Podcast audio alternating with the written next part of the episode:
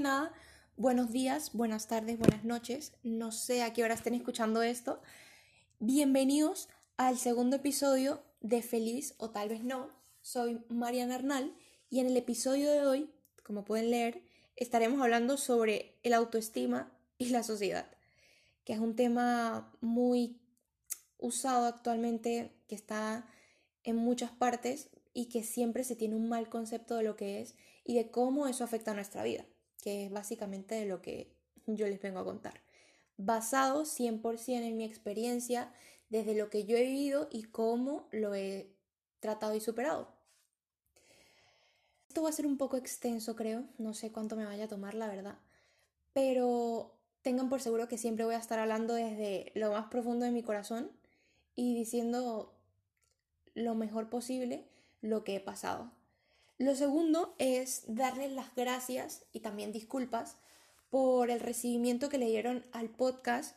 Eh, muchas personas no se lo esperaban, creo que los tomó por sorpresa, la verdad. Recibí muchísimas críticas constructivas que créanme que las tengo en cuenta y también comentarios positivos, incluso de gente que tengo muchísimo tiempo sin saber de ellos, me escribieron y me dijeron, mira tal, me siento identificada con tu, con tu podcast, eh, éxitos, tal. De verdad, muchísimas gracias. Cada persona que lo escuchó eh, significa mucho para mí porque con solo un episodio contamos con más de 150 reproducciones a lo largo del mundo. O sea, yo me quedé muy en shock porque yo pensé que solo serían ciertas ciertas personas, ¿me entienden? Sería un pequeño grupo que escucharía el podcast y diría, coño, esto está bien, me gusta, pero no, incluso en países como Alemania, que yo no sé la verdad cómo escuchan eso, pero gracias. Ustedes están aquí, lo escuchan, muchas gracias de verdad. Pero ahora sí, empecemos con este segundo episodio. Tome asiento, tráigase su té, su bebida energética, no sé, póngase lo más relajado y cómodo posible, porque aquí venimos a eso, a, a escucharme y a que aprendan un poco sobre cómo llevar su día a día porque esta situación la hemos pasado todos en algún momento y a veces sentimos que estamos solos y que nadie ha estado en nuestros zapatos, en nuestra situación y es demasiado frustrante sentir que estás solo. Pero no, aquí estoy yo para decirles, tranquilo, tranquila, eh, yo le he pasado, ¿ok? Autoestima y sociedad. Uy, esto es algo mm, un poco fuerte porque estamos conscientes de que la actualidad eh, trata siempre de, meterse por nuestras narices y estar ahí con las redes sociales, que el amor propio, que siempre vas primero, que si no te amas a ti mismo no puedes amar a, más nadie. Es difícil y, y no siempre las personas lo hacen con esa intención de que de verdad te ames a ti mismo y, que tengas una alta autoestima, porque siempre lo hacen es por conveniencia y las redes sociales siempre van a estar basadas en eso.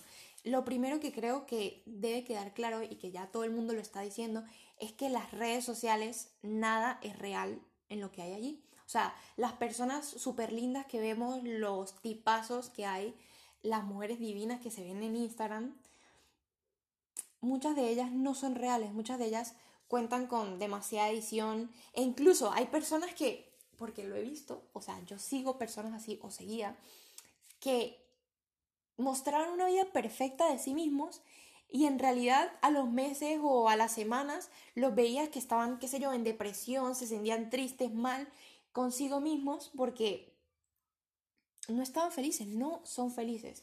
Y esa es la información que nos transmiten las redes sociales por algún modo, la sociedad, el entorno en el que vivimos.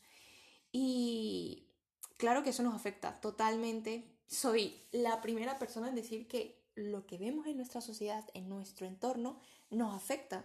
Y es lo que debemos tratar de cambiar, de que no nos afecte, de que podamos seguir con nuestras vidas sin que nos tengamos que comparar con la super mega modelo que hay en Instagram. Uy, esto es difícil porque, no sé, ya creo que lo he dicho, eh, yo he pasado por cosas, creo que en el primer episodio lo comenté, que me sentía muy mal conmigo misma y era difícil pasar por todas las situaciones cuando yo me sentía mal conmigo. Y era algo que antes, yo recuerdo cuando estaba en la primaria, estaba chiquita, que era algo que no se tenía mucho en cuenta. Eso de quererse a sí mismo, ponerse de primero antes que los demás, era algo que no se tocaba para nada. Y si se tocaba era como un tabú que, wow, tú hablabas de eso y era como, no puedes decir nada porque no, eso, de eso no hablas porque no. Un ejemplo básico de cómo era yo cuando estaba chiquita, para los que no me conocen no me han visto en persona, yo soy morena, ¿sí? Y yo recuerdo que cuando estaba más pequeña, tipo 8, 9, 10 años, era un poco más oscura de lo que soy ahora. Con el tiempo, no sé si es porque mm, no, no, voy a la playa, no sé, no sé la verdad, pero recuerdo que era mucho más oscura que ahora. Y en mi salón de clases de la primaria, siempre estaba rodeada de las niñas, las típicas niñas, que ojo, no estoy diciendo que hay nada de malo con ellas. El problema era conmigo y de lo que yo creía de ellas que eran las típicas niñas blancas, así, ojos claros, o las catiritas, que para los que no saben qué son las catiras, son las blancas estas de pelo amarillo, ojos claros, ellas, que eran súper lindas, súper modelo de muñequita y tenían delicaditas, eran así, ¿saben? Eran el estereotipo de niña linda. Incluso me acuerdo que en los concursos, estos de la reina del colegio y todas esas cosas, ya me dirán ustedes que eso es un trauma, probablemente es un trauma, pero bueno, yo lo recuerdo así y se los cuento porque era lo que yo sentía en ese momento. Que yo me comparaba, o sea, imagínense una niña de 8, 9 o 10 años comparándose con otra y sintiéndose mal consigo mismo porque no es blanca, no es ojos claros, no tiene el pelo lacio y, y sí, yo era esa niña que yo me iba con mi trencita, o sea, yo me amarraba una cola y me hacía una trenza atrás y ese era mi típico peinado de todos los días. Yo no fallaba un día de clases sin ese peinado. O sea, con mi uniforme, el peinado y ya, pues bueno, es la época oscura de Mariana, pero que bueno, que me sirvió para crear lo que soy ahora, no me quejo en esa parte.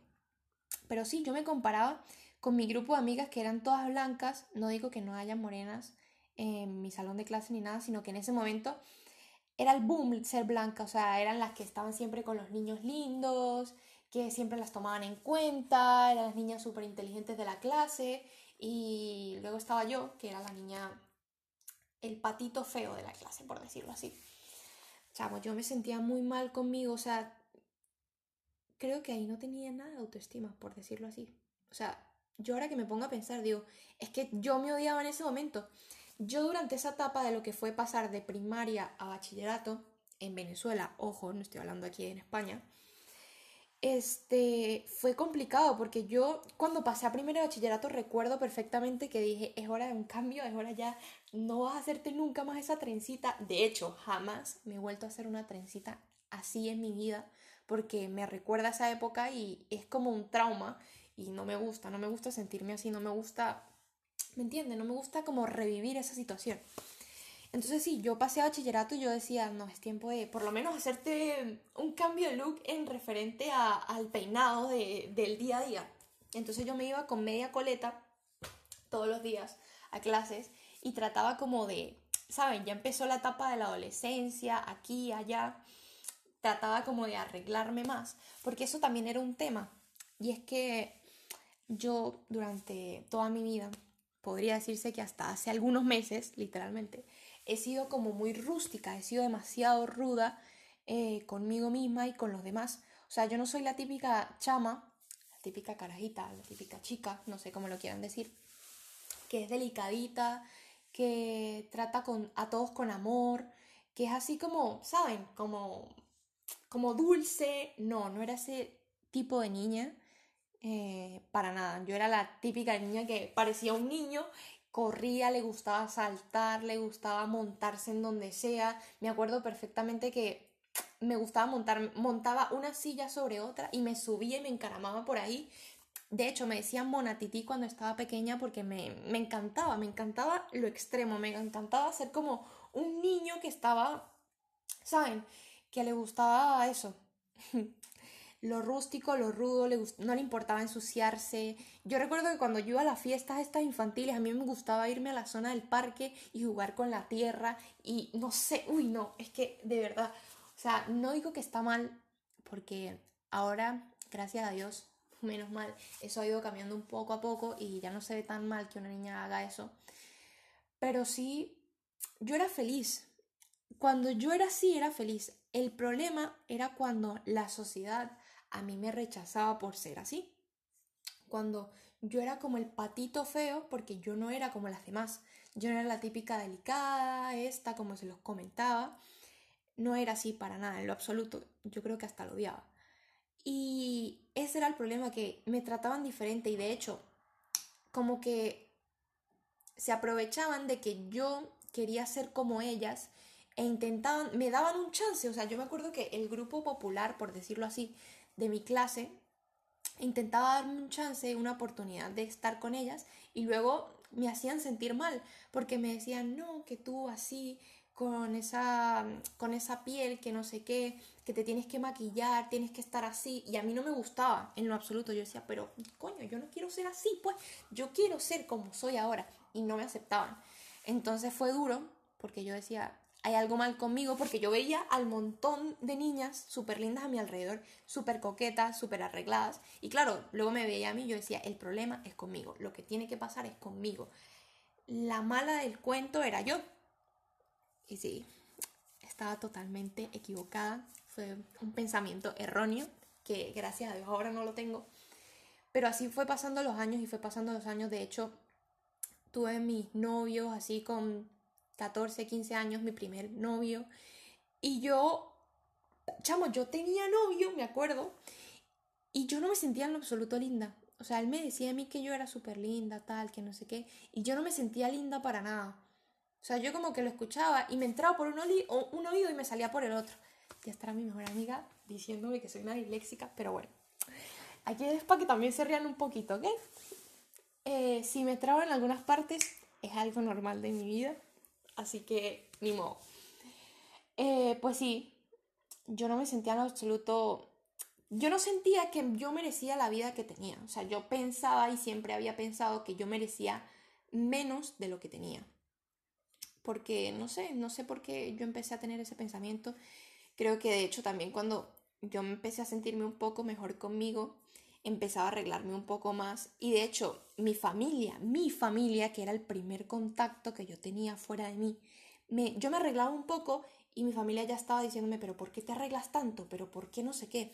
Y yo sé que tal vez ellos no lo hacían de mala manera, sino lo hacían porque yo era una niña y no tenía arreglarme tanto ni nada. Pero esos comentarios hacían que yo me sintiese mal. O sea, yo decía, yo decía, coño, yo intento arreglarme un poquito, sentirme un poco bien conmigo misma y esta gente me dice que no, entonces yo no, no los entiendo, o sea, yo decía y yo pensaba y yo decía, ¿qué hago para estar bien? ¿Qué hago para sacarme este vacío que tengo en mi interior? Y, y no sé, yo siento que siempre había puesto por encima a los demás antes que a mí. Y de hecho, en el primer episodio fue básicamente lo que hablé, que siempre ponía a los demás, que si los demás querían esto, yo hacía lo imposible porque los demás se sintiesen bien antes que yo, sin darme cuenta que la que se tenía que sentir bien, la que se tenía que sentir cómoda, feliz con lo que hacía, era yo. Ahora, para ponerlo un poco en contraposición, bueno, no, lo voy a dejar un poco más al final porque fue por etapas que yo llegué hasta el punto en el que sigo ahora. Y ojo, o sea, yo con lo que estoy diciendo ahora no estoy diciendo que yo ahora soy la persona con la mayor autoestima del mundo, porque obviamente todo el mundo tiene sus altibajos y llega un punto en el que yo digo, me siento mal, ¿me entienden? Pero no dejo que eso me afecte por tanto tiempo. Entonces sí, cuando yo me di cuenta de eso, era demasiado tarde, yo ya había pasado por muchas, no, no relaciones, porque creo que eso es otro episodio que voy a tratar, los casi algo, yo había pasado por casi algo que afectaron mi vida. Ay, me da risa porque cosita, era una niña. Eh, no sé, era muy difícil describir esa sensación es muy difícil describir esa sensación de asco que me tenía a mí misma, que yo, no sé, yo me vestía y me vestía por vestirme, ¿me entiendes? No me sentía cómoda con lo que me vestía. Me acuerdo que hasta mi mamá me elegía la ropa y ella me elegía cualquier cosa y yo le decía, sí, está bien eso, eso está bien, está bien. Jamás tomó en cuenta mi opinión y me dijo, mira, ¿te gusta esto? Mira esto, esto. Y no se lo estoy reprochando en lo absoluto a mi mamá, pero sí, mm, era demasiado insegura. Yo, de hecho, ahora me sigue pasando a veces que yo cuando tomo una decisión me siento así como estaré haciéndolo bien, o sea, primero intento como sentir la aprobación de mi entorno como para ahí sí tomar la decisión. Y sé que eso está totalmente mal, pero sigue pasando y intento controlarlo. Ok, la segunda etapa, porque esto, esta, este episodio se va a dividir en, como en tres partes, creo. La segunda parte de esto es que yo tuve que aceptarlo yo tuve que caer muy bajo, muy, muy, muy, muy, muy bajo. Y sentirme, no quiero ser grosera ni nada, pero sentirme en la asquerosidad, sentirme en lo peor, llorar, no aceptarme. Este, este episodio tiene que ver mucho con el primero y por eso es que lo hago continuo porque es importante destacarlo. Que yo dije, ¿saben qué? Es verdad, yo soy morena. Es verdad, tengo el pelo rizado. Es verdad, no sé, tengo muchas ojeras, es verdad, mm, soy un poco alta o bajita o lo que fuese. Lo acepté y dije, ¿sabes qué? No hay otra persona en el mundo que sea como yo. O sea, esas pequeñas cosas que yo creo defectos, esas pequeñas cosas que me hacen sentir mal y tener mi baja autoestima es lo que me hacen a mí. Entonces yo voy a vivir toda mi vida negando y rechazando todas esas cosas que hacen parte de mí o sea, era lo que yo, un momento en el que me senté conmigo y pensaba y decía, no, tienes que cambiarlo. O sea, ya, se acabó. O sea, ya, por favor, pasa la página, ha sido demasiados años, prácticamente toda tu vida, y es hora de que hagas un glow up.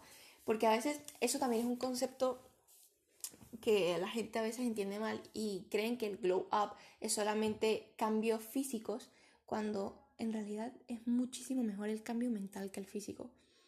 O sea, yo cuando experimenté el cambio mental, yo dije, wow, de aquí no me tira nadie. O sea, yo de aquí no salgo, pero vamos, ni porque quiera. A ver, no sé. Yo acepté eso y, y ya sabes que si la gente se siente bien así.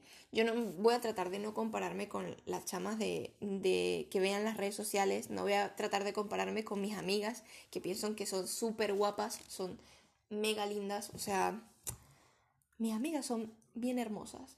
Entonces, claro, yo en esos momentos me comparaba muchísimo con mi grupo de amigas y con mi entorno, lo normal de una niña inmadura que no sabía nada de la vida. Y decía, yo porque soy tan fea, yo porque soy tan así, y de pana, yo, yo me lo creía, o sea, no es juego cuando les digo que yo tenía muy baja autoestima.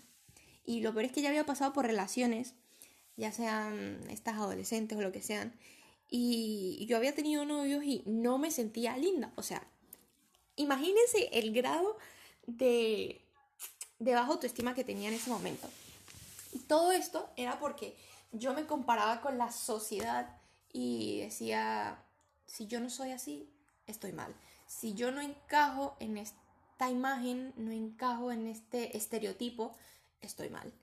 Y, y sí, era la sociedad que afectaba mi forma de ser. Y ahora, en la actualidad, yo sé que hay muchas personas y muchos videos y me alegro de que traten de mostrar que lo que se ve en, en la vida virtual no es lo real. O sea, esas modelos que son súper delgadas o que tienen una figura así bien, ¿saben? ¿Saben de lo que hablo? Eso no es real porque hay demasiadas cosas que se pueden editar, se pueden cambiar. Y, y sí, yo en el momento en el que entendí que era única porque mis defectos me hacían yo y empecé a amarlos, no les vengo a decir que yo me siento la mujer más completa del mundo ahora porque en lo absoluto es así yo sigo teniendo mis complejos, pero trato de no pensar mucho en ello porque me termina consumiendo, ¿me entiendes? Mi hermano siempre tiene una frase que dice, el que tiene mucho tiempo también piensa mucho.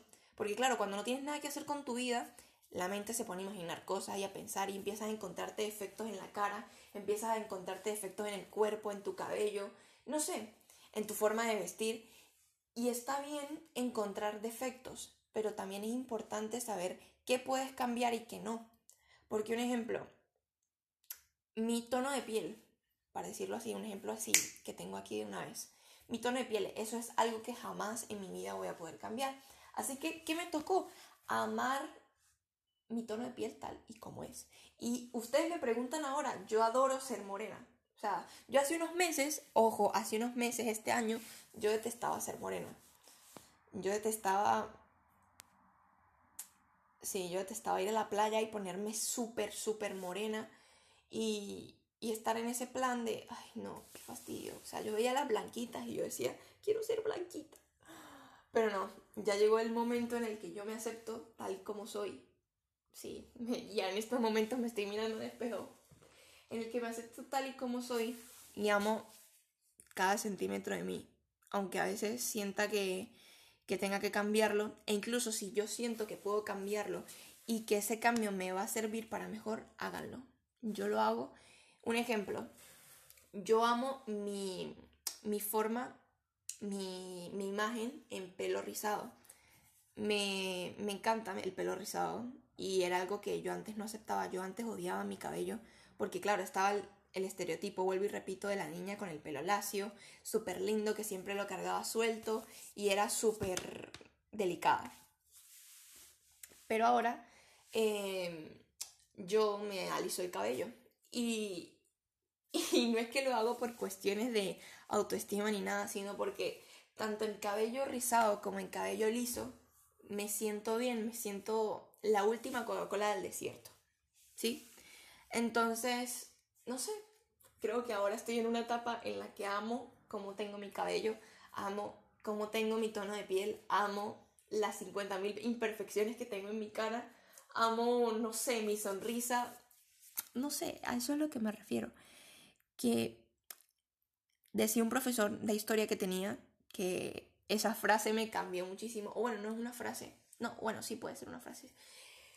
Que el problema es cuando empieza la censura en ti mismo. Cuando empiezas a censurarte, empiezas a ponerte límites, empiezas a eso, a, a decir esto no porque está mal, esto no porque está mal, esto sí porque está bien. Ahí es cuando vienen los problemas. Ahí es cuando te sientes mal y es lo peor que existe, la autocensura. Creo que eso viene pasando desde hace muchísimos siglos y afecta a cada uno de nosotros. Solamente que muchos de nosotros no nos damos cuenta de que existe la autocensura y de que aunque tengamos límites, siempre podemos rebasarlos dentro de un ámbito lógico, dentro de lo que está bien o lo que no. Y cada quien tiene su criterio de lo que está bien o lo que, está no, o lo que no está bien. Porque para mí, ejemplo, no sé, a ver, algo, algo, algo, algo, algo que no afecte tanto a la sociedad, porque eh, también eso es algo crítico, y es que ahora por cada comentario que dices, la gente se lo toma demasiado personal. Por eso trato de resaltar aquí que todo es en base a mi experiencia, a mi opinión, no me meto con nadie y todo lo cuento desde mi punto de vista. Pues sí, a ver, ¿cómo hice yo para empezar a aceptar eso. Hace unos meses, ¿verdad? Yo era la niña ruda esta que les había comentado. Yo era esa niña que... rockstar, por decirlo así. Porque había pasado por muchas cosas y me sentía mal y yo no trataba de, exteriorizar todo eso que yo sentía. Siempre lo interiorizaba y era conmigo misma y nadie le importa mi vida y yo no tengo por qué hablar con los demás de mi vida porque a nadie le interesa lo que a mí me pasa. O sea, eso es lo que yo pensaba. Y con el tiempo me fui dando cuenta de que sí le importaba a mucha gente y de que a veces está muy bien hablar las cosas porque te libera. Ya no te sientes tan mal y sientes que puedes confiar en alguien. Ojo, eso es muy importante, saber en quién confías, saber eh, a quién les cuentas tus cosas, porque de nada te va a servir que confíes en alguien y esa persona sea la persona más cotilla, la persona más chismosa del mundo y, eso te va a hacer sentir peor porque te va, a exponer de cosas que antes solo eran tuyas, ¿me entiendes? Y eso también afecta mucho en la autoestima, aunque no lo crean. Porque tú le cuentas de las inseguridades de alguien más o sea, perdón, le cuentas de las inseguridades que tienes a alguien más y esa persona empieza a hacer burla de ti en base a esas inseguridades, obviamente te sientes muchísimo peor. Además, te vuelves muchísimo más cerrado y tímido, porque eso fue lo que a mí me pasaba cuando estaba más pequeña, que yo no sabía ser selectiva con mi grupo de amigos y siempre he sido una persona que cuando está en confianza trata de, exteriorizar lo que siente. Y hace unos meses eso no era lo que pasaba, yo me encerré en mi mundo. De hecho, tenía mi mejor amiga, que mi mejor amiga no sabía en lo absoluto que yo estaba mal, que yo estaba en los peores momentos, y yo le hacía aparentar a ella que yo estaba bien, que yo, son, yo sonreía, yo me reía, y estaba mal. Pero creo que fue hasta mi cumpleaños, más o menos tipo julio, últimos de junio, julio y agosto, que yo empecé a decir, ¿sabes qué? Voy a empezar a hacer lo que a mí me gusta, voy a empezar a vestirme como a mí me gusta, voy a empezar a maquillarme, porque antes era un tabú en mi familia, que yo encima soy la única niña, por decirlo así, y era la niña más ruda. Están los otros hombres y los hombres son más delicados incluso actualmente que yo. Y eso es algo que me afecta porque yo quiero ser esa niña delicada y no por, eh, por sociedad, sino porque mm, no me hace sentir bien ser tan ruda con, con mi entorno. Entonces es eso, que está difícil, está difícil cambiar eso de ti, está difícil aceptar primero que nada. El paso número dos importante es aceptarlo. No, que es el paso número uno, aceptarlo.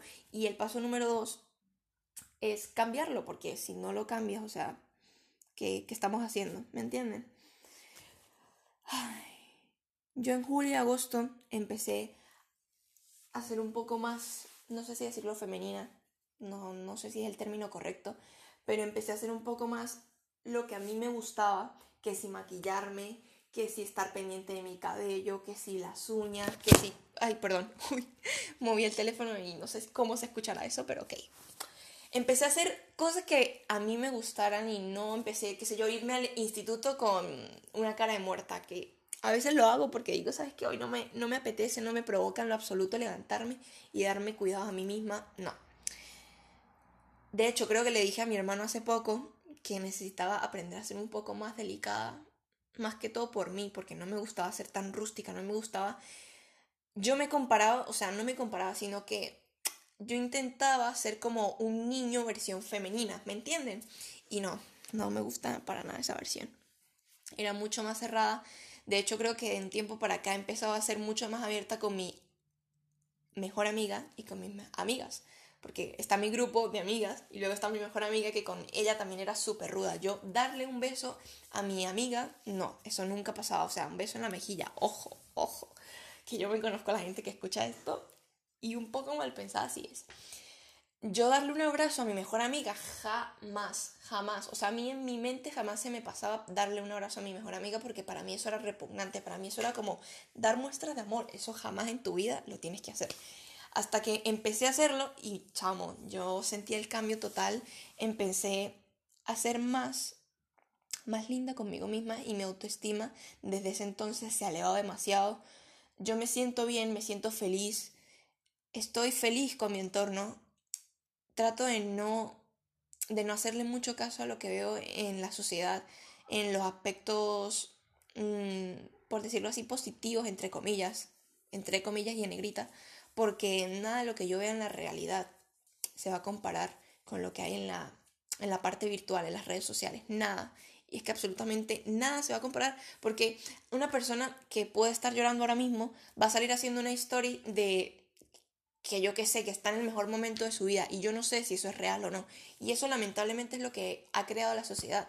Hemos llegado hasta este punto en el que tenemos la necesidad de mentirle a los demás y hacerles creer a los demás que tenemos una vida perfecta cuando no es así en lo absoluto. Y, digo nosotros porque yo era así. Yo daba a creer una imagen que no era cierta cuando en realidad me estaba derrumbando a pedazos. Y hasta que no toqué fondo, hasta que algunas personas no se alejaron de mi vida, no aprendí a crecer, no aprendí a madurar, no aprendí a ser mejor persona y amarme tal cual como soy. Y sí, creo que esto es la parte final de este episodio. Espero y aprendan que primero son ustedes. Segundo, son ustedes. Tercero, también son ustedes. Y cuarto, el mundo. Cuarto, lo que piensan los demás. Cuarto, tu familia. Cuarto, tus amigos. Por muy importante que sea, si no vas primero con tus principios, con los valores que te han enseñado, y más que todo eso, la autocensura, en base a eso, a los límites que estableces en tu vida, es que vas a tener una baja o alta autoestima. Y depende solo de ti. Depende solo de ti que hagas caso omiso a lo que ves en tu exterior y empieces a hacerte caso a lo que piensas y a lo que tu cerebro te quiere decir. Porque la mente es demasiado poderosa y a veces te engaña y te hace creer cosas que en realidad no son. Para eso está el consciente que le dice al subconsciente lo que no debe hacer, porque a veces la mente te juega cosas muy feas y, te hace estar en malas situaciones. Pero es eso, es un proceso constante, crecimiento constante, que no es algo que cambies de la noche a la mañana, es algo que solamente tú vas a poder cambiar. Y algo que yo en la actualidad sigo cambiando. No he descubierto ni la mitad de lo que es Mariana. Cada día descubro algo mejor, algo peor, algo que debo cambiar, algo en lo que debo mejorar. Y de eso se trata, de descubrir quiénes somos en realidad, de, de ser la mejor versión de nosotros mismos, porque es verdad que si mañana morimos y no somos la mejor versión de nosotros mismos, ¿para qué estamos viviendo? O sea, quiero dejarlos ahí con esa pregunta. Si no estás siendo la mejor versión de ti mismo ahora, no estás creyéndote la última Coca-Cola del desierto, lo mejor que le haya pasado a alguien en la vida, ¿en serio estás viviendo? ¿En serio te estás amando a ti mismo y estás poniéndote a ti antes que a los demás? Muchas gracias por escuchar. Eh, trataré de subir episodios lo más pronto posible. De verdad, muchísimas gracias por escucharlo, llegar hasta este punto y tomarse media hora de sus vidas para escucharme, para escuchar a Marianita. Ya saben que cualquier cosa me pueden escribir por mis redes sociales, yo siempre voy a estar disponible, trataré de responderlos a todos y eso. Un saludo, un abrazo y espero y estén teniendo la mejor versión de ustedes mismos.